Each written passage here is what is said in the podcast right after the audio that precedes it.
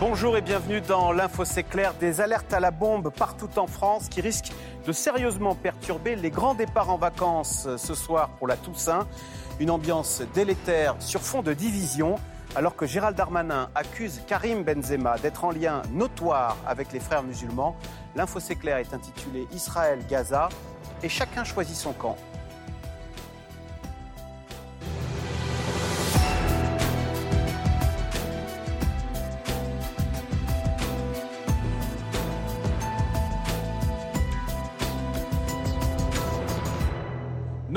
Nos invités, Myriam Amelal, vous êtes journaliste à France 24, présentatrice de Express Orient et du Journal de l'Afrique.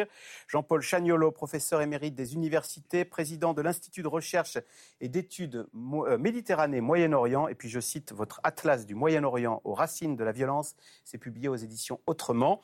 Et enfin, Anthony Bélanger, éditorialiste, spécialiste des questions internationales. Merci de participer à cette émission en direct. Donc je l'ai dit, un week-end chargé dans les gares et les aéroports avec euh, les départs en vacances chargés et surtout sous haute tension, alors que la France est en urgence attentat avec des alertes à la bombe sur tout le territoire. Sujet de Valérie Lerouge, Étienne Prigent et Jean-Pierre Rivalin. L'aéroport de Montpellier évacué en fin de matinée après une alerte à la bombe. Les accès ont été fermés. C'est ça. Ils ne pourront pas accéder. Donc, euh, Oui, vers l'hôtel là-bas. Les vols ont été retardés et des centaines de passagers contraints d'attendre à l'extérieur du terminal. Vraiment, il y a une alerte à la bombe, du coup, on attend. Et voilà, on espère que ça va se débloquer. Là. On a dit d'évacuer, donc euh, on évacue. Même scénario ce matin à Nantes, à Lille, Montpellier, Bordeaux et Beauvais. Hier déjà, 15 aéroports ont dû être évacués et 130 vols annulés. Dans les gares aussi, le climat est anxiogène. Hier soir à Rennes, deux heures de fermeture en raison d'un colis suspect. C'est qu'une question de temps, les démineurs sont là. Qu'une question de temps avant qu'on ouvre la gare. Depuis lundi, les patrouilles Vigipirates sont renforcées aux abords des gares. La menace terroriste est dans toutes les têtes. C'est difficile de mettre ça de côté parce qu'on nous en parle beaucoup. Il faut quand même qu'on soit vigilant.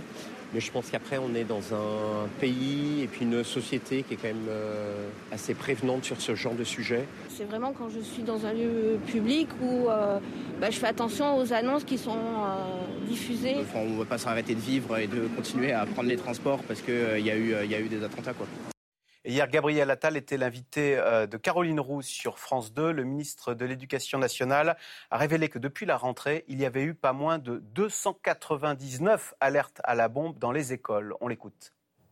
Depuis la rentrée, on en est à 299 euh, fausses alertes à la bombe qui ont été adressées à des établissements scolaires. C'était 75 rien qu'aujourd'hui. Et on en a déjà interpellé plusieurs dizaines. Des Vous avez interpellé Oui, la police. Les élèves et je remercie la police pour la rapidité, la justice on a interpellé, et je le dis devant vous, Caroline Roux, des élèves, parfois de 11 ans, 12 ans, 13 ans, 14 ans, 15 ans. Il y a quelques majeurs qui ont été euh, interpellés. Dans les tout prochains jours, les premières audiences vont se tenir. Il y aura des condamnations. je, rappelle, je rappelle à ceux qui nous regardent que euh, ce type d'acte est puni jusqu'à 3 ans d'emprisonnement et, je crois, 50 000 euros d'amende. Anthony Bélanger, c'est le signe de quoi ces aéroports, ce château de Versailles qu'on évacue 84% euh, des Français euh, se disent inquiets de la menace terroriste. Bah, c'est le signe d'un pays qui a été traumatisé par des attentats extrêmement graves euh, en, en 2015 et qui se, semble se souvenir aujourd'hui, semble se, se, rappeler aujourd'hui, c'est le retour du refoulé d'une certaine manière. Par ailleurs, pour ces, pour ces alertes à la bombe dans des écoles, vous voyez bien, c'est des enfants de 12, 11, 12, 13, 14 ans qui n'ont pas de notion très, très, qui pensent faire une mauvaise plaisanterie pour la plupart d'entre eux, ou qui, euh, qui je ne ferai pas de commentaires sur les écoles, mais c'est vrai que la, la, tension est extrême. Je rappelle toujours, et je pense comme un mantra, que la France est le pays dans lequel se trouve la plus grande communauté musulmane d'Europe, de, loin, de très loin, et la plus grande communauté juive d'Europe, de loin, de très loin. Et donc nous avons une double responsabilité. Nous avons à la fois, c'est ce pays qui a eu, euh, qui a à défendre un système, un, modèle universaliste qui s'appelle, qui se repose sur la laïcité, ce qui est unique au monde, qui en fait pour beaucoup de musulmans, d'islamistes radicaux, euh, un peu la mère de toutes les batailles. Et par ailleurs, c'est vrai que cette présence importante sur notre sol, à la fois d'une communauté juive et d'une communauté musulmane, ce qui moi fait de mon pays euh, un pays remarquable parmi d'autres, euh, mais entre tous les autres, eh bien peut-être aussi doit faire l'objet de beaucoup d'attention. Myriam Almelal, euh, euh, l'objet de beaucoup d'attention. Anthony Bélanger rappelait à l'instant que la France c'est la plus grosse communauté juive d'Europe et la plus grosse communauté musulmane d'Europe. Est-ce qu'il n'y a pas un risque de division autour de l'affaire Benzema, tout simplement, quand on voit que la sénatrice LR Valérie Boyer demande la déchéance de nationalité de Karim Benzema, dont Gérald Darmanin a dit sans apporter de preuves qu'il avait des liens notoires avec euh, les frères musulmans alors d'abord, euh, je, je, trouve ça assez étrange que Karim Benzema ait des liens avec les frères musulmans vu qu'il vit en Arabie Saoudite. On sait très bien que c'est plus le Qatar qui soutient les frères musulmans. Ensuite, je trouve que cette polémique euh, n'a pas lieu d'être et surtout qu'elle vient mettre euh, encore de l'huile sur le feu. Il y a suffisamment de division, de peur mm. de division pour en, rajouter. Karim Benzema est un footballeur qui reste voilà dans sa discipline de football et puis on va pas commencer à commenter les tweets de toutes les personnalités. c'est dommage parce que ça ça crée encore plus de division. Il y a quand même beaucoup de jeunes qui se sentent euh, euh, proches de Karim Benzema, qui se sentent, euh, qui l'admirent, qui, veulent être grands footballeurs comme lui. Donc pourquoi encore ramener ça sur le, sur le tapis? Je pense qu'on a d'autres. On, devrait avoir d'autres discours, notamment. plus rassembleurs? Plus rassembleurs. Quand Emmanuel Macron demandait, il avait demandé comme ça à la fin, jeudi, il y a 15 jours, je vous demande de ne pas céder à la division. Est-ce qu'il est qu'il y a un risque? Oui, bien sûr qu'il y a un risque. Il y a un risque et, euh, on, en est tous conscients et c'est pour ça qu'on a tous peur. Euh, Anthony le rappelait il y a quelques instants. Quand on a vécu le terrorisme sur son sol, euh, la vie reprend évidemment parce que la vie reprend toujours. Mais dès qu'il y a un petit événement, on, est traumatisé. Le traumatisme est bien là. Il y a un risque. il y a un vrai risque de division. Il y a un vrai risque de, de, de, violence. on le voit aussi en Tunisie. Vous avez peut-être pas vu, mais en Tunisie, on va, il, y a, y une synagogue qui a été saccagée euh, il, y a, deux jours. Euh, la communauté juive tunisienne a très peur. Euh, il y a un risque de division, pas qu'en France. Donc il hmm. faut faire très attention. À Berlin. À Berlin aussi. Jean-Paul Chaniolo. risque de division. le, titre de cette émission, c'est Et chacun choisit son camp. Pour revenir sur cet hôpital de Gaza qui a été bombardé, on ne sait pas très bien euh, qui est l'auteur de ce bombardement. Est-ce que c'est une roquette du Hamas qui aurait perdu son chemin ou est-ce que c'est Israël qui l'aurait bombardé? Euh, La vérité, euh, on est en quête de vérité, mais on a l'impression que chacun a choisi son camp. En témoigne cette bataille entre deux people, comme on dit. Yannick Noah qui a tweeté Et maintenant les hôpitaux et ce à quoi Arthur a répondu Et maintenant les hôpitaux, trois petits points, bombardés par les terroristes. Et qui répond à Yannick Noah Ça évitera de jeter de l'huile sur le feu. On a l'impression que la vérité ne compte même plus, mais qu'en l'occurrence, on a euh, même les people en France ont choisi leur camp. Bah, je crois qu'il y a plusieurs choses. D'abord, par rapport à ce qui vient d'être dit tout à l'heure, moi, ce qui me navre en tant que simple citoyen, c'est que notre classe politique, en tout cas une partie de notre classe politique, contribue à hystériser ce débat. Ce qui vient d'être évoqué tout à l'heure, c'est sur Darmanin qui, avance des choses sans preuve. C'est, je veux dire, c'est sans les données en tous les cas. Oui, mais je veux dire, même, même, on, ne balance pas des choses comme ça. En plus, on confond l'Arabie Saoudite et les frères musulmans, ce qui est un. Je pense que si Benzema était vraiment euh, proche des, il serait au Qatar. Il, serait, expulsé d'Arabie Saoudite, surtout. Bien sûr, parce qu'ils ne sont pas tolérés. Euh, voilà, c'est ce que je voulais dire. C'est-à-dire que, en plus, c'est des contresens absurdes, pour pas dire imbéciles, parce que s'il était vraiment il serait au Qatar il serait pas en Arabie Saoudite. Bon, mais je veux dire, mais même ça, il faudrait un peu de retenue quand même. Qu'un sénateur ou qu'un député lâche comme ça des choses. La déchéance de nationalité, voilà. voilà. En plus, la sénatrice. En plus, ce sont des choses énormes, énormes, déchéance de nationalité. Est-ce qu'elle se rend compte de ce qu'elle dit C'est quelque chose de très choquant pour le simple, simple, citoyen. Je veux dire, on n'a pas élu des, des sénateurs ou des députés pour qu'ils aient à ce point peu de maîtrise de leur propre réflexion, car c'est ça, c'est une absence totale de, réflexion. Ben, on réduit la pensée à, trois lignes de Twitter. Quant au deuxième point que vous évoquez, euh, l'émotion, les traumatismes sont tels qu'effectivement la vérité, malheureusement ici comme ailleurs, n'a plus beaucoup de sens. On tweet avec notre trip et on tweet plus avec notre on a déjà, bien sûr, on a déjà une conviction et, cette affaire d'hôpital, quel que soit le, résultat un jour d'une enquête qui pourra peut-être se faire et qui dira c'est ceci ou cela, de toute façon les opinions sont faites, c'est terminé. Dans le monde arabe, il est évident que, que c'est Israël et que pour d'autres c'est évidemment le djihad. Donc on est dans cette situation, mais je pense que c'est dramatique pour notre pays parce que je, je disons que j'ai une certaine expérience en raison de, du temps que j'ai, de l'âge que j'ai, je n'ai jamais vu une telle situation d'hystérisation. Même au moment de, de, 2015, où on était quand même dans, tous dans le traumatisme, il y a quelque part une forme d'unité, de résilience, de résistance, de volonté de dépasser. Ici, on n'a rien de tout ça. On a une espèce de division de de, fractures multiples, vraiment, qui, et, qui vont, qui alimentent, alimentent le, climat qu'on essaie de, dépasser. Franchement, c'est quelque chose de. Et la première chose que devraient faire nos politiques, tous, et à commencer par les ministres, et à commencer par M. Darmanin, euh, vraiment, ça serait d'essayer de, garder un peu la tête froide et de donner un peu du sens à l'unité nationale. Euh, de Gaulle, en 67, avait dit euh, la résistance et le terrorisme. Certains parlent de résistance et du terrorisme. Mais aujourd'hui, De Gaulle, il serait arrêté ou mis en, il serait mis devant un tribunal par, par, Darmanin. Je veux dire, on est, on est complètement dans, dans, dans une espèce de, de, relâchement intellectuel qui est grave et qui va nuire à notre propre euh, vivre ensemble. Et c'est ça qui est fondamental. Il faut qu'on garde notre vivre ensemble. Avec cette impression que les politiques ne sont pas du tout à la hauteur des événements. Exactement, exactement. Il se passe quelque chose de grave et de fondamental. Probablement un moment, un moment crucial au Moyen-Orient, probablement un moment de résolution parce que tout est grave. C'est grave. Euh, ce que le Hamas a fait le 7 octobre est grave. Ce que Israël est en train de, est en train de avec une résonance mondiale à chaque fois. Et une résonance mondiale. Il y a des pays qui sont à la hauteur. On a vu que hier euh, Joe, Biden a adressé pendant 15 minutes. Euh, on va on va revenir. Mais, on a l'impression là-bas qu'il y a, y, un, il y a un personnel politique qui est à la hauteur. En France, non. Alors, pas en France. Sauf cette si Trump est élu l'année prochaine. Cette résonance mondiale, évidemment, elle, cette résonance, elle est très forte dans les pays arabes, où l'on a pris, euh, et, on le comprend, fait des causes pour la cause arabe, pour la cause palestinienne, euh, qui euh, se manifeste dans la rue avec force. Sujet de Mira Vinaya Gamorti. Le drapeau israélien brûlé sauvagement piétiné, tandis que les couleurs de la Palestine sont brandies avec fierté. Cette nuit encore, des milliers de Jordaniens se sont rassemblés devant l'ambassade d'Israël à Amman pour témoigner leur solidarité aux habitants de Gaza. À une centaine de kilomètres de là, à Ramallah, en Cisjordanie occupée, des manifestations devenues quotidiennes. Les participants dénoncent un massacre à ciel ouvert. Il s'agit d'une agression brutale et généralisée dont l'objectif premier est de se venger de la population palestinienne afin de lui infliger d'énormes pertes à tous les niveaux et en tout lieu. En Algérie, c'est une véritable marée humaine qui a déferlé sur la capitale à coups de slogans anti-américains. Sur cette pancarte, le président Joe Biden est accusé de complicité de crimes de guerre. Avec les armes des États-Unis, ils tuent nos enfants à Gaza.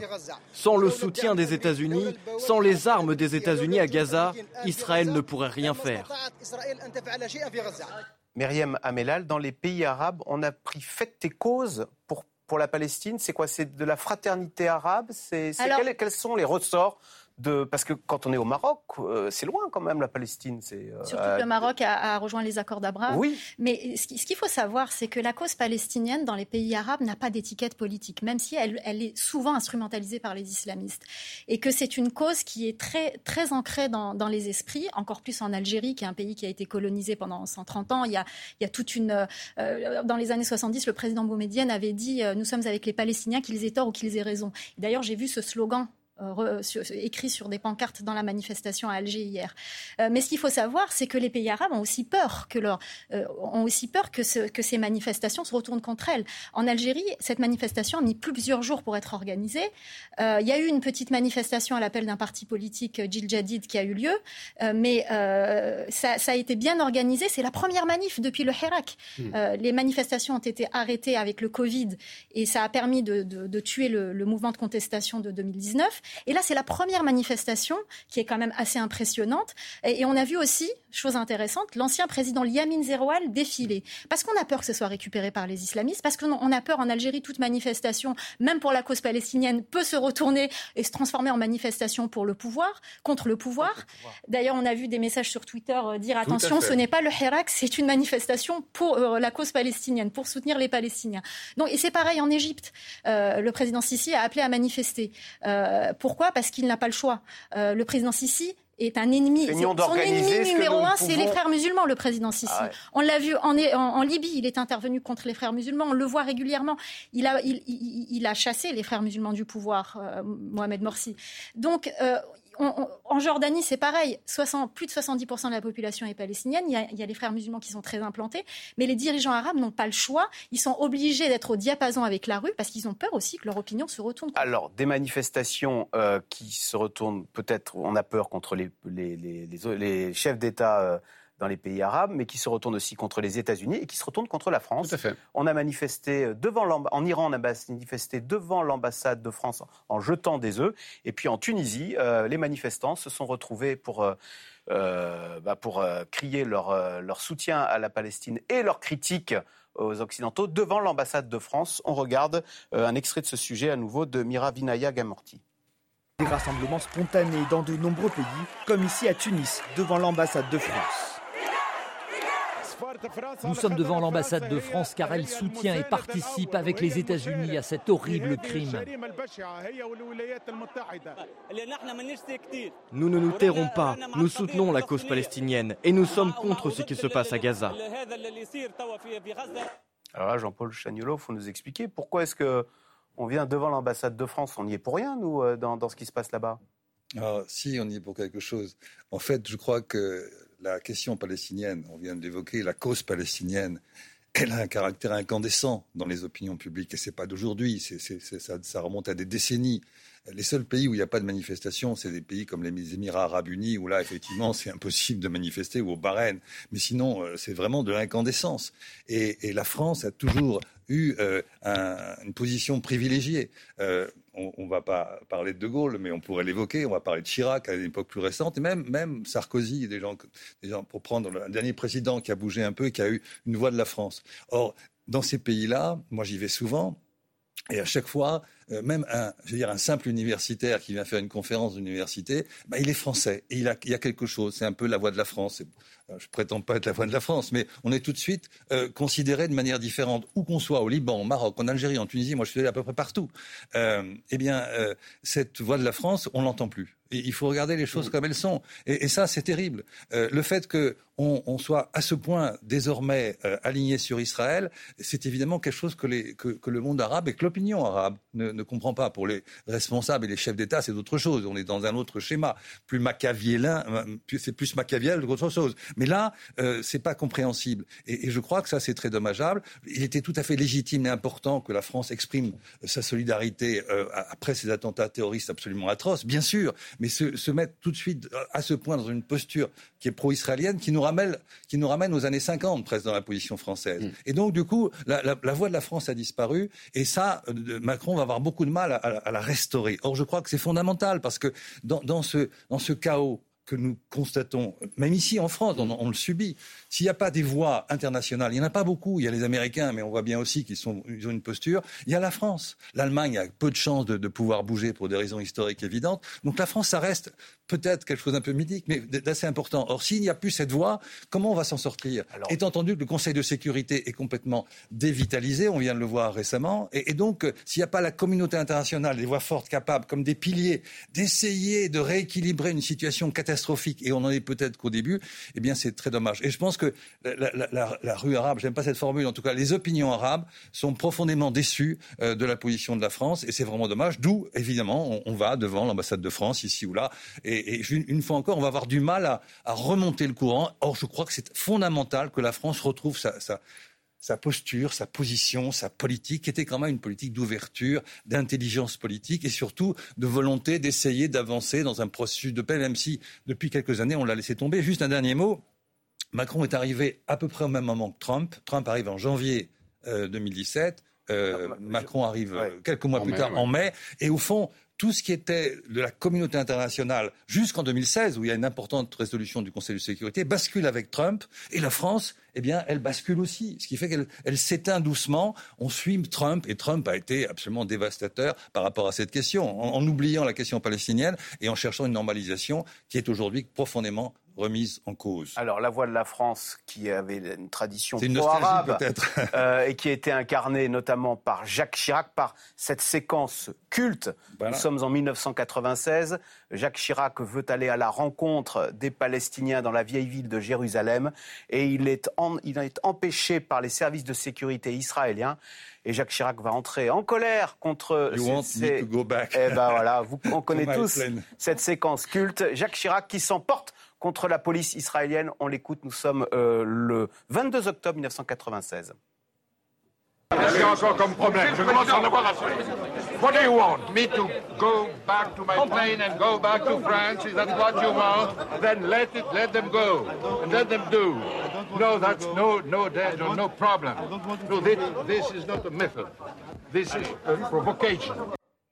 Myriam Amelal, je vous voyais sourire euh, en écoutant euh, cette séquence. Alors c'est une séquence mythique, on n'en voit qu'une partie, parce qu'après, Jacques Chirac va se rendre à l'église Sainte-Anne, qui Mhm. est un domaine national français à Jérusalem, et il refuse de rentrer parce qu'il y a des policiers israéliens en armes qui rentrent dans, le- dans- dans l'église, et il dit en anglais dans le texte, euh, euh, I don't want people in arms in, in France, donc je ne veux pas de personnes armées sur le territoire français. Parce que cette église Sainte-Anne à Jérusalem est territoire français. Français, absolument. Il se passe la même chose en 2020 avec Emmanuel Macron. Pourtant, personne ne connaît cette scène. Personne ne s'en souvient. On l'a en magasin, si vous voulez. hein. on, on- on peut le regarder, mais Emmanuel Macron a refusé de rentrer dans l'église euh, Sainte-Anne pour les mêmes raisons, et pourtant personne ne s'en souvient. Pourquoi? Parce que Jacques Chirac symbolise dans le monde arabe l'ami des Arabes. Souvenez-vous, euh, Yasser Arafat l'appelait Docteur Chirac. Euh, doc- docteur pour les, pour Mm. les Arabes, c'est un signe de respect. Et c'est, il est resté Docteur Chirac. Le- le- Chirac, c'est aussi l'homme qui n'est pas allé faire la guerre en Irak. Hein, c'est le discours de Dominique de Villepin euh, à- au Conseil de sécurité de l'ONU. C'est, la France amie des Arabes. Et cette France a disparu au fur et à mesure des, des, des- des remplaçants, des, pré- des prédécesseurs de. Jacques Chirac, petit à petit. Et même si Emmanuel Macron a, a tenté, on l'a vu après l'explosion du port de Beyrouth, il s'est rendu sur place, il a essayé de faire un, un dialogue politique avec toutes les, toutes les parties libanaises. C'était un échec, on le sait aujourd'hui. Euh, mais je pense qu'il faudra plusieurs années pour euh, rétablir un peu cette confiance avec le monde arabe. Et alors, juste, bah, je vous propose, on regarde et après on continue de commenter. Effectivement, 14 ans à 24 ans après Jacques Chirac, Emmanuel Macron fait le même voyage que Jacques Chirac et il va devant cette église Sainte-Anne à Jérusalem, qui est un territoire français, et il demande au service israélien, au service secret israélien, de ne pas entrer avec des armes. Et il s'emporte à son tour contre les services secrets israéliens. Nous sommes cette fois le 22 janvier 2020. On regarde. Hey, please, keep cool. In this place, we know perfectly, everybody knows the rules. I don't like what you did in front of me. Go out, outside.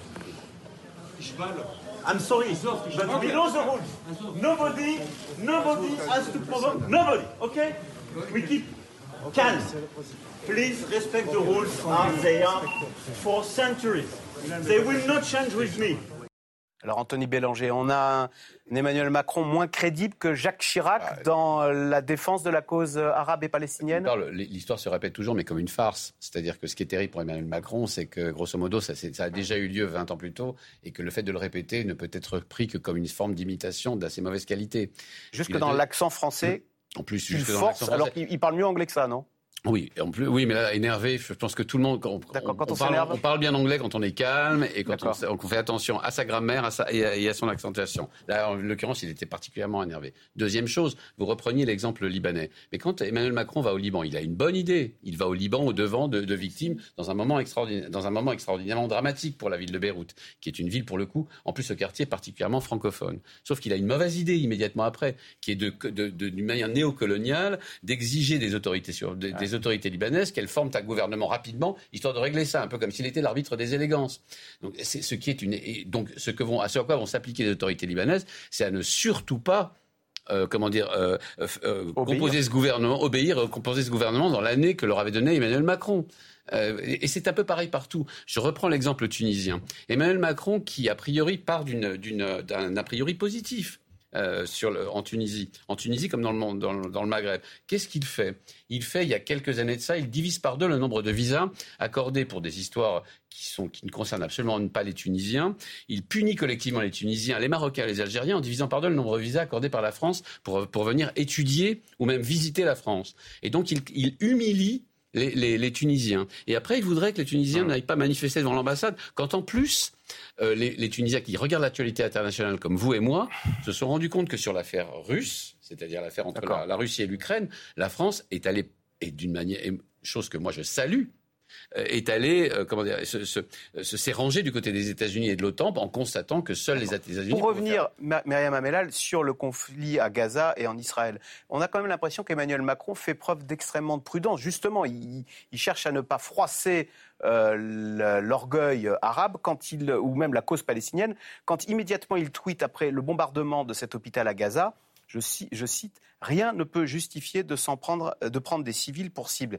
Il donne l'impression de dire que les Israéliens sont responsables de ce bombardement euh, de l'hôpital. Euh, non, mais je dis ça parce qu'Olaf Scholz est allé déjà euh, à Tel Aviv, etc. Emmanuel Macron prend garde de ne pas paraître trop engagé du côté israélien. Oui, mais je pense que ce qui, même s'il est très mesuré dans le texte aujourd'hui, ce que les gens retiennent, c'est ce qui a été fait avant.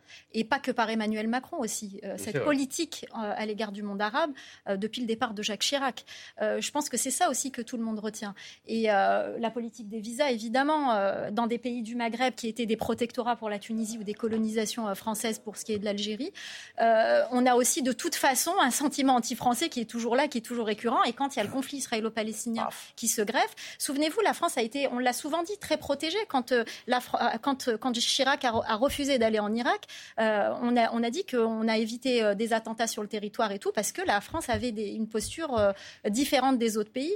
C'est peut-être aussi ça qu'on recherche de la France, c'est aussi de, comme, comme vous le disiez, c'est euh, d'avoir une voix qui pèse. en Espagne et à Londres, il n'y en avait pas eu en France. Voilà. Alors c'est aussi ça qu'on attend de la France, c'est qu'elle pèse de nouveau euh, et qu'elle, euh, qui ait aussi un, un contrepoids. C'est ce que disait Dominique de Villepin hein, il y a, 15 jours. C'est même pas ça, c'est un peu de courage. C'est-à-dire juste un peu de courage. Plutôt que de peser ces mots de cette façon-là, je ne demande pas à Emmanuel Macron d'aller prendre fait et cause pour la cause palestinienne, c'est pas du tout le cas. Euh, mais, mais au moins d'exprimer une forme de courage qui était celle des présidents. De, de, de, C'était celle aussi de François Mitterrand devant la Knesset, quand il s'adressait à la Knesset en 1982 et qu'il expliquait, et qu'il expliquait devant la Knesset qu'il fallait que, que l'OLP, à l'époque, euh, discute avec, euh, avec Israël et, en l'occurrence, reconnaisse l'État d'Israël. Alors, je vous propose de retourner au cœur du réacteur, là où ça se passe et là où ça va se passer avec Israël, qu'on dit sur le pied de guerre, est prêt à intervenir à Gaza pour mesurer la détermination des Israéliens à vouloir se venger, même s'ils réfutent le terme.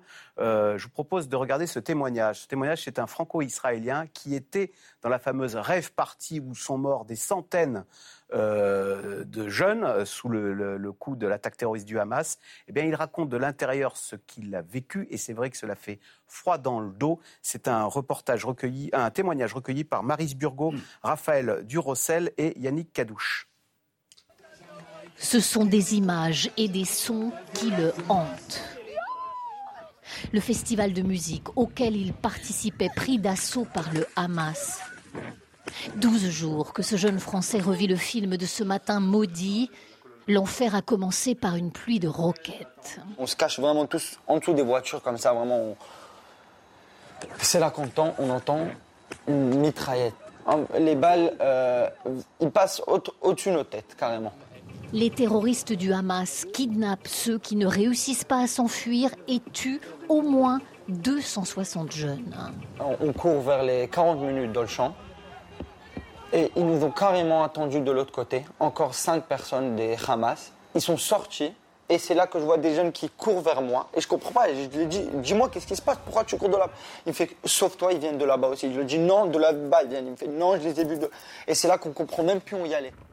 Certains tentent de s'échapper en roulant, mais les terroristes visent les pare-brises. Youssef, 23 ans, se réfugie où il peut. On s'est caché dans des arbres, on s'est caché en dessous des, des, trous par terre. Il y avait un moment que j'ai grimpé un arbre parce qu'ils ont tiré de partout. À peu près tous les une demi-heure, 20 minutes, on, recevait des tirs de notre côté et là on voyait des jeunes encore et encore euh, euh, mourir. Il raconte, sans reprendre son souffle, devant son père médusé. Et il évoque ce moment suffocant où il réalise que les policiers israéliens ne pourront pas l'aider. Ils sont partis, les policiers. 20 minutes après, on comprend que les deux policiers sont morts et la voiture de policier, il y a des euh, Hamas dedans. Je te jure que j'ai vu peut-être trois voitures de police et je les ai pu arrêter. Je me suis sauvé. On ne savait même pas c'est qui qui va sortir avec la mitraillette. Ce cauchemar va durer de 6h30 du matin à 18h le soir, quand il réussit enfin à quitter cette zone à bord d'un bus. Je suis dans un état pas très bien. Euh, j'ai beaucoup de haine, beaucoup de colère, parce que j'ai tout vu dans mes yeux et, les histoires que j'ai entendues qu'il y avait dans les villages et tout ça. Je comprends pas comment il peut faire ça et comment des gens ils peuvent faire ça. Ce jeune homme traumatisé et réserviste, il a été rappelé pour rejoindre le front. Des psychologues décideront dans les jours qui viennent s'il est apte au combat. Jean-Paul Chaniolo, il va rejoindre l'armée et il dit j'ai beaucoup de haine. Il faut s'attendre au pire à Gaza. Euh, d'ailleurs, le ministre de la Défense ne s'en cache pas. Il a lui-même dit nous combattons des animaux et nous agissons en conséquence. Qu'il y ait une réaction de cette nature, euh, pleine de rage, euh, pleine de haine au niveau individuel, c'est complètement compréhensible. Je veux dire, on serait tous dans cette situation-là, on aurait la même réaction de, vengeance. C'est tellement inouï, tellement inacceptable qu'on a envie de prendre les armes et tirer d'abord. Enfin, je pense que c'est quelque chose de très fort. On a envie de, foncer. Mais euh, la question euh, aussi, elle est politique. Si au niveau politique, on fait la même chose, on va dans le, dans le désastre. Euh, la loi du talion, on peut la comprendre complètement au niveau individuel, au niveau des, des, des gens, des communautés. C'est même pas là un œil, deux yeux, comme on dit. Oui, hein. si vous voulez, mais la loi du talion, en termes de stratégie militaire ou politique, ça, ça mène à, nulle part, ça mène au désastre. Ça n'est pas une stratégie, la loi du talion. Donc une fois qu'on a surmonté autant qu'on peut, et on n'y arrivera pas complètement, bien entendu, cette émotion, je parle au plan politique, parce que les autres ne vont pas le surmonter, ils vont le garder ça pendant des, des, des, des années, des décennies. Ça sera un moment de mémoire, fracture fracturé, déchiré, euh, qui va durer très longtemps, bien sûr. Euh, on se souviendra euh, pendant des décennies de cette affaire, c'est évident. Mais là, aujourd'hui, il faut prendre la question d'un point de vue militaire et politique. Militaire, bien entendu, parce qu'il faut réagir pour plein de raisons. Il y, a, la question de la dissuasion de Tsahal, enfin tout le monde connaît ces arguments. Mais ensuite, si on n'a pas un objectif politique, on, va aller nulle part. Je ne vais pas faire de comparaisons hasardeuses parce qu'elles sont hasardeuses toutes les comparaisons. Mais euh, si on, ah bah, Joe Biden l'a fait en disant ne faites pas la même erreur que nous après 2001. J'allais exactement dire ça. Aller, aller en Irak, euh, euh, bombarder et, et, complètement détruire un pays. le résultat, c'est que 20 ans plus tard, le pays est toujours dans le chaos. Donc, et, les États-Unis sont complètement out de, de, de complètement exclus du Moyen-Orient par rapport à tout ça. Donc c'est là, il y a quelque chose de très fondamental à, justement à réfléchir en termes politiques. Et c'est ça que je crains, c'est que alors c'est vrai que Biden a eu cette euh, cette sagesse qui est mal interprétée ici ou là, parce qu'on dit, voilà, ils sont à côté d'Israël, mais ce qu'il a quand même dit très clairement, attention de ne pas, comme vous l'avez dit, réitérer nos erreurs. Et c'est ça qui est, qui est l'enjeu aujourd'hui. À cela s'ajoute évidemment le fait qu'il y a quelque chose comme 200 otages et qu'on ne peut pas comme ça décider de foncer et de faire comme s'ils étaient déjà morts, d'autant plus que bah, ça va encore accroître la, douleur des, gens qui viennent de subir ce, massacre épouvantable. Donc tout ça fait qu'il faudrait qu'il y ait des hommes politiques qui soient capables de se mettre à la hauteur de tout ça. Et je crains, et je crains que euh, ça soit difficile aujourd'hui. Les hommes politiques, alors en France, c'est pas terrible, euh, mais euh, en Israël, aujourd'hui, ils sont complètement coincés euh, dans, dans, leur coalition. C'est un peu comme la, la quatrième République, là encore, comparaison n'est pas raison, mais comme la quatrième République face à un, un problème aussi large que, que l'Algérie, ils n'étaient pas capables de le gérer. Mm. Et là, la coalition est, est, est dans des bricolages, avec en plus des gens d'extrême droite qui en veulent qui veulent en découdre avec des arrière-pensées, qui est que profitons de cette, de cette situation, profitons, hein, au sens de Machiavel, profitons de cette situation pour faire ce que nous voulons, c'est-à-dire écraser les Palestiniens et annexer les territoires à terme. Donc on a tout ça. Donc c'est incroyablement difficile. C'est pour ça que je disais que l'importance de la communauté internationale et que des, qu'on, aille, comme l'a fait Biden finalement, je trouve qu'il a, il a joué ça de manière intelligente pour essayer de, de dire attention, euh, il faut remettre du politique. Un dernier mot à propos de Macron.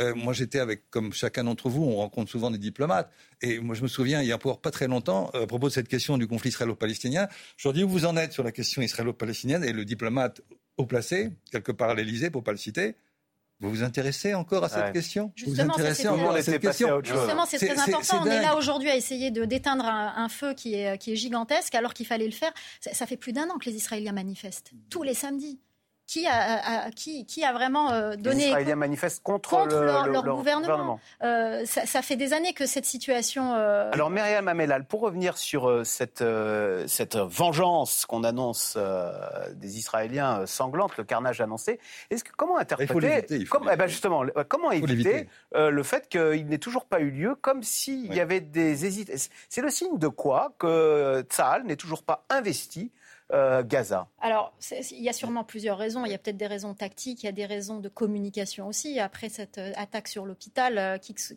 quel que soit le, responsable de cette attaque, la, la, la, déflagration a été, si je puis dire, mondiale. Enfin, il y a eu beaucoup de condamnations, ça, ça, a été très choquant. Et donc, il y a ce côté communication, mais il y a aussi le côté tactique. la, bande de Gaza, une incursion terrestre, c'est un piège. C'est peut-être ce que voulait le Hamas finalement. Parce qu'en allant attaquer euh, sauvagement, euh, massacrer euh, des civils, des familles, des enfants, des femmes, comme, comme l'a fait le, Hamas, tout le monde s'attendait, tout le monde le mm. disait, mais qu'est-ce qui va se passer euh, les, Palestiniens vont être euh, anéantis. Euh, on savait que ça allait provoquer une réaction, une réaction d'Israël, une réaction forte d'Israël. Donc c'est, peut-être ça, peut-être que le Hamas veut attirer euh, dans la bande de Gaza. C'est, une, c'est, une, c'est un petit territoire extrêmement dense. On s'attend à une guérilla urbaine très dure. comment reconnaître les civils des, du, du, Hamas? Enfin, c'est, c'est, c'est, une opération qui s'annonce extrêmement compliquée. Et puis il y a d'autres fronts. Il y a, y, a, y a le Liban, on le disait, il y a la Cisjordanie. Euh, aujourd'hui, c'est jour de prière. On s'attend aussi à ce que ça soit très tendu hein, en Cisjordanie. Euh, donc, vous voyez, il y a des raisons tactiques, il y a des raisons aussi de communication qui font que euh, cette incursion dans la bande de Gaza, cette, cette intervention est, retardée et qu'on ne sait pas trop quand, quand, elle aura lieu. Mais je pense qu'elle aura lieu parce qu'il faut justement cette réponse forte. Donc, Anthony Bélanger, on comprend bien que l'armée israélienne prépare minutieusement cette intervention qui s'annonce très délicate. C'est peut-être pour ça qu'elle prend du temps. Il n'empêche, on a l'impression que plus le temps passe, et plus euh, Israël, qui avait l'empathie, euh, en tous les cas des Occidentaux, euh, risque de d'avoir le mauvais rôle. C'est ce qui me fascine, le plus, m'intéresse le plus ces, ces derniers mois, c'est-à-dire qu'on est parti d'une situation épouvantable. objectivement, ce qu'a fait le Hamas dans la, à l'extérieur de la bande de Gaza, même si est absolument incroyable, et en même temps épouvantable. On peut, on peut pas dire que ce soit Daesh, mais ils se sont au moins part dans, les méthodes et dans la communication aussi. C'est-à-dire que montrer en direct les assassinats israéliens, euh, on sait aujourd'hui qu'il y a presque 200, il y a encore 200 corps qui sont, sont qu'on ne peut pas identifier parce qu'ils sont tout simplement brûlés, parce qu'ils ont fait brûler euh, les gens à l'intérieur des, maisons qu'ils ne pouvaient attaquer directement. Donc en fait, toute cette horreur aurait dû euh, entraîner une espèce de période de grâce dont on avait l'habitude quand Israël était attaqué, là encore plus, puisqu'elle est non seulement attaquée, mais attaquée dans sa chair et sur son territoire. Or, le, temps de latence entre l'horreur qu'ont pu ressentir les gens, l'empathie qu'ont pu ressentir les gens, et euh, le, retournement de cette empathie pour justement regarder, scruter ce que fait en ce moment euh, l'armée israélienne à, à, Gaza était extrêmement court. Ce qui a dû d'ailleurs surprendre aussi beaucoup les Israéliens. Et c'est qui montre que le monde a changé le monde a changé d'une position plus philo-israélienne, euh, que personnellement, je, euh, je, qui est plutôt de ma génération, euh, de la génération aussi d'une époque où Israël pouvait être plus à gauche, par exemple, et donc entraîner avec elle une partie de la gauche européenne, à aujourd'hui une, partie de la classe politique, et notamment à gauche, qui demande à Israël des comptes, alors que le sang des Israéliens tués par le Hamas n'est pas encore séché c'est un autre monde qui doit probablement beaucoup dérouter les, Israéliens et beaucoup dérouter notamment la communauté juive européenne. Alors, euh, Myriam Amelal, vous le disiez, si euh, Israël prend son temps, c'est aussi parce qu'il craint des réactions, y compris en Cisjordanie, où cohabitent des Israéliens et, des Palestiniens. Je vous propose de voir ce reportage qui montre que la cohabitation se passe de plus en plus mal en Cisjordanie entre Palestiniens et Israéliens. Reportage de, de Agnès Varamian, Soufiane Yassine et Lucas de Villepin. Colère à Ramallah. Ces jeunes brûlent des pneus pour créer une fumée épaisse et lancer leurs pierres sur des soldats israéliens. Ce matin, quelques milliers de Palestiniens manifestent en soutien au Hamas. Sur l'hôpital de Gaza, ils ne croient pas à la version israélienne. Ils mentent, ils ne font que mentir tout le temps, ce sont des mensonges. Et le massacre d'hier est la meilleure preuve de ce qu'ils font à notre peuple. Et hier soir, à Ramallah, Hébron ou Jenin, les grandes villes de Cisjordanie, les habitants sortent spontanément dans les rues. Et se heurtent à la police de l'autorité palestinienne, accusés de collaborer avec l'État israélien. Aujourd'hui, nouveau rassemblement à Ramallah et pas d'embrasement. L'unité s'affiche avec le Hamas. On nous demande toujours de condamner le Hamas, mais y a-t-il seulement quelqu'un pour être à nos côtés? Mettez le Hamas à part. Tous les jours, il y a des Palestiniens qui meurent en Cisjordanie à Gaza. Surtout, nous entendons des Palestiniens nier qu'il y a eu des civils israéliens tués le 7 octobre. Non, je n'y crois pas. Absolument pas. Parce que nous connaissons le Hamas et qu'ils combattent selon les règles de l'islam. 61 Palestiniens sont morts en 10 jours ici, principalement dans des affrontements avec l'armée israélienne. L'armée qui craint évidemment qu'un nouveau front s'ouvre en Cisjordanie. Myriam Amela, là on voit que c'est grave, c'est que on n'est même pas d'accord sur le constat. On a entendu ce Palestinien euh, nier euh, les meurtres, euh, les, euh, les, attentats du Hamas. Donc on se dit comment se réconcilier dans, bah, dans ces Il conditions. y, a beaucoup de, de théories complotistes de toute façon. Et puis il faut savoir aussi que Les réseaux sociaux ont aggravé les, tout ça. Les réseaux sociaux, mais il faut savoir aussi que ce, ces, ces attaques du Hamas, ces massacres du Hamas, ont, ont anéanti un peu l'image de la cause palestinienne. C'est Mm. aussi ça. Ça. Ça dessert la cause palestinienne, ce qu'a fait le Hamas contrairement à, ce que dit le Hamas. Euh, et c'est pour ça aussi que certains préfèrent nier. Parce que les, les Palestiniens, il faut dire que, voilà, on, euh, voit des, des- de- depuis le- le- les bombardements de Gaza, on voit des images, les réseaux sociaux sont envahis d'images d'enfants euh, qui meurent sous les bombes à Gaza, de- des enfants recouverts de poussière, des images assez dures. C'est aussi leur façon de, mettre en avant leur cause, de montrer, comme ils disent, leur martyr. Euh, en revanche, quand euh, c'est le Hamas qui commet ces abominations sur des bébés, sur des enfants, eh ben, comment justifier ça? Et C'est donc ça il y a un parallèle qui est fait de la part des Palestiniens. Jean-Paul Chagnolo, jusqu'au la division, euh, on voit les Palestiniens sont très en colère contre les Israéliens. On oublie de dire qu'au sein d'Israël, 21% de la population. Est arabe. Est-ce qu'il y a un risque de division au sein même des Israéliens avec les Arabes d'Israël qui travaillent dans les hôpitaux, etc., qui prendraient fait et cause à leur tour pour leurs frères palestiniens? Si vous permettez, avant de répondre à cette question, je voudrais revenir sur la Cisjordanie. On n'est pas dans la cohabitation, on n'est pas dans la réconciliation, on est dans un système d'occupation euh, depuis 67, avec tout ce que ça implique comme restriction de liberté, comme impossibilité de vivre, comme im- impossibilité de travailler.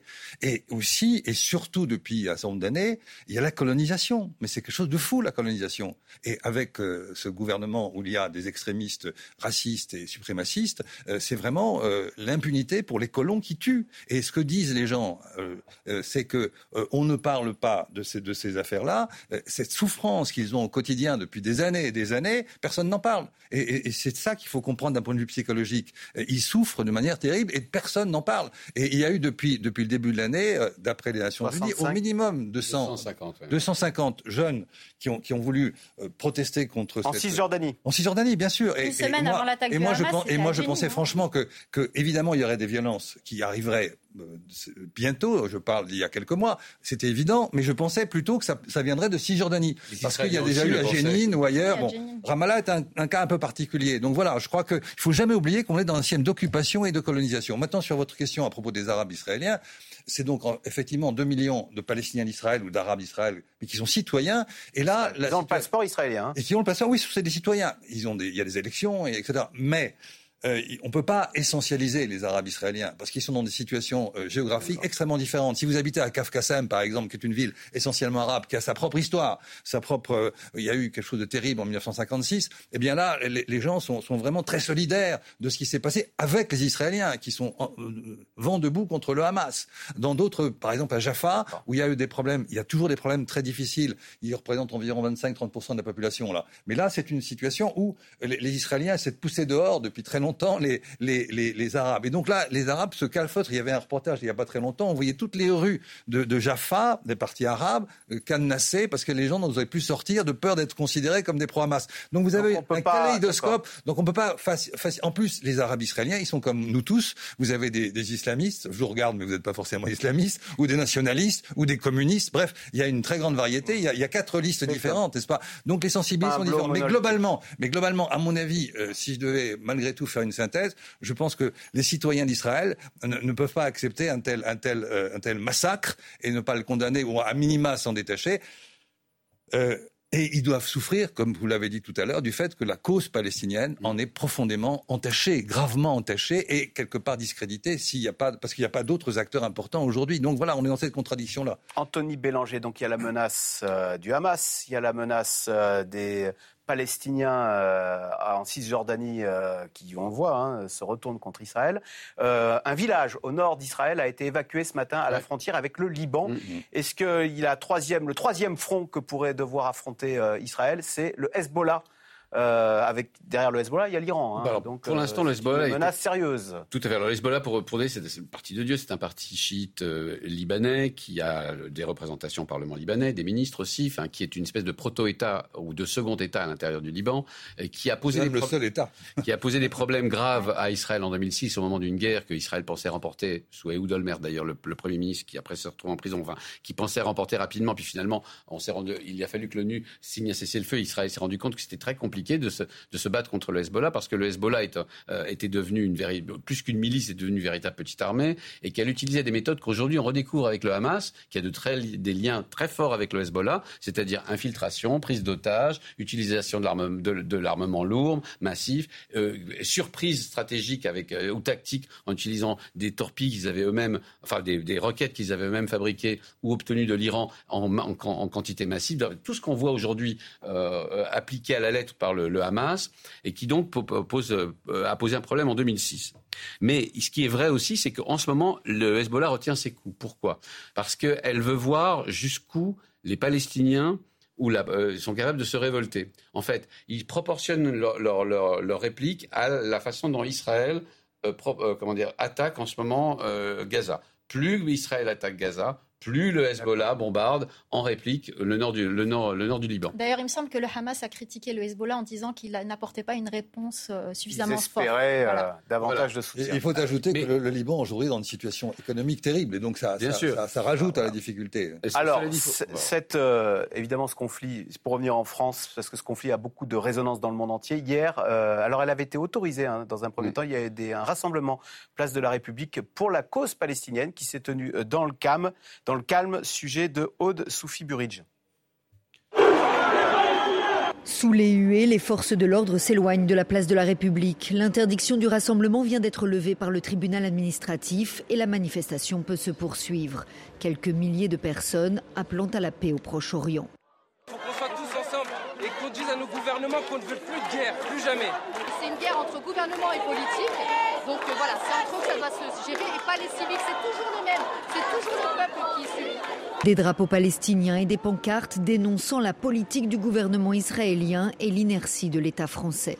On demande à minima un couloir humanitaire pour pouvoir secourir euh, les victimes euh, des bombardements israéliens et puis une prise de conscience collective aussi au niveau de la population française sur le fait qu'il n'y a pas que des Israéliens qui ont été victimes de cette guerre, il y a aussi des victimes de l'autre côté. Une vie palestinienne vaut une vie israélienne. Il n'y a pas de standard. À 20h, les manifestants se sont dispersés dans le calme.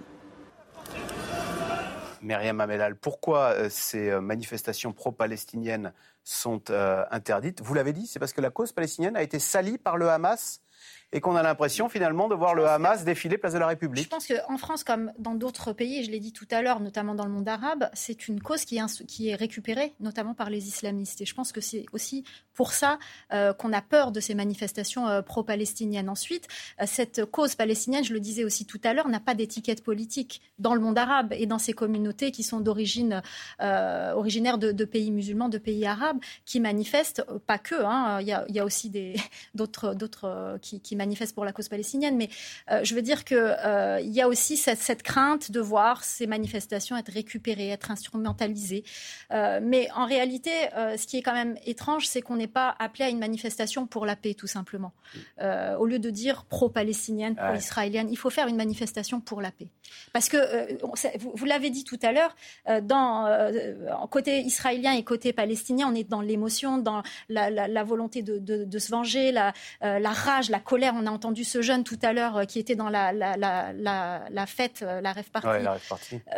Oui, c'est tout à fait normal quand on subit ça, d'être dans cette colère, dans cette rage. Mais nous, on, on- on ne l'est pas. On ne doit pas se... se- Se laisser on doit, on- voilà, on doit être au-dessus de tout ça. Et c'est pour ça qu'il faut manifester pour la paix. Cela dit, pour ajouter une petite chose quand même, c'est la France commençait à être condamnée au niveau international. C'est-à-dire, il y a comm- commencé à y avoir de sacrées critiques vis-à-vis de la France parce que d'autres pays ont autorisé des, des manifestations pro. pro- Mais qui débordent souvent en 2014, souvenez-vous, ça s'est terminé par mort juifs et Alors, des justement. attaques contre les synagogues. Justement, encore une fois, c'est le, c'est le fameux syndrome dont je, dont, dont je parlais tout à l'heure. C'est encore une fois la France France est ce pays remarquable parmi d'autres pour avoir la première communauté juive euh, d'Europe et pour avoir aussi ça, la première communauté musulmane. Donc on ne peut pas tout à fait traiter les choses de la même manière. Mais en, tout cas, il y avait une frustration, y compris. Je, vais vous donner une petite anecdote. J'habite dans un quartier qui s'appelle la Goutte d'Or, qui est un quartier où il y a, qui est un quartier traditionnellement maghrébin, où il y a beaucoup de, gens qui, qui, discutent, il y a beaucoup de jeunesse maghrébine, et puis aussi des, beaucoup de migrants. Et donc cette frustration, je commençais à la sentir. Non pas la frustration euh, de, vis-à-vis de, ce qui se passait au Moyen-Orient, mais la frustration de ces jeunes ou d'une partie de ces jeunes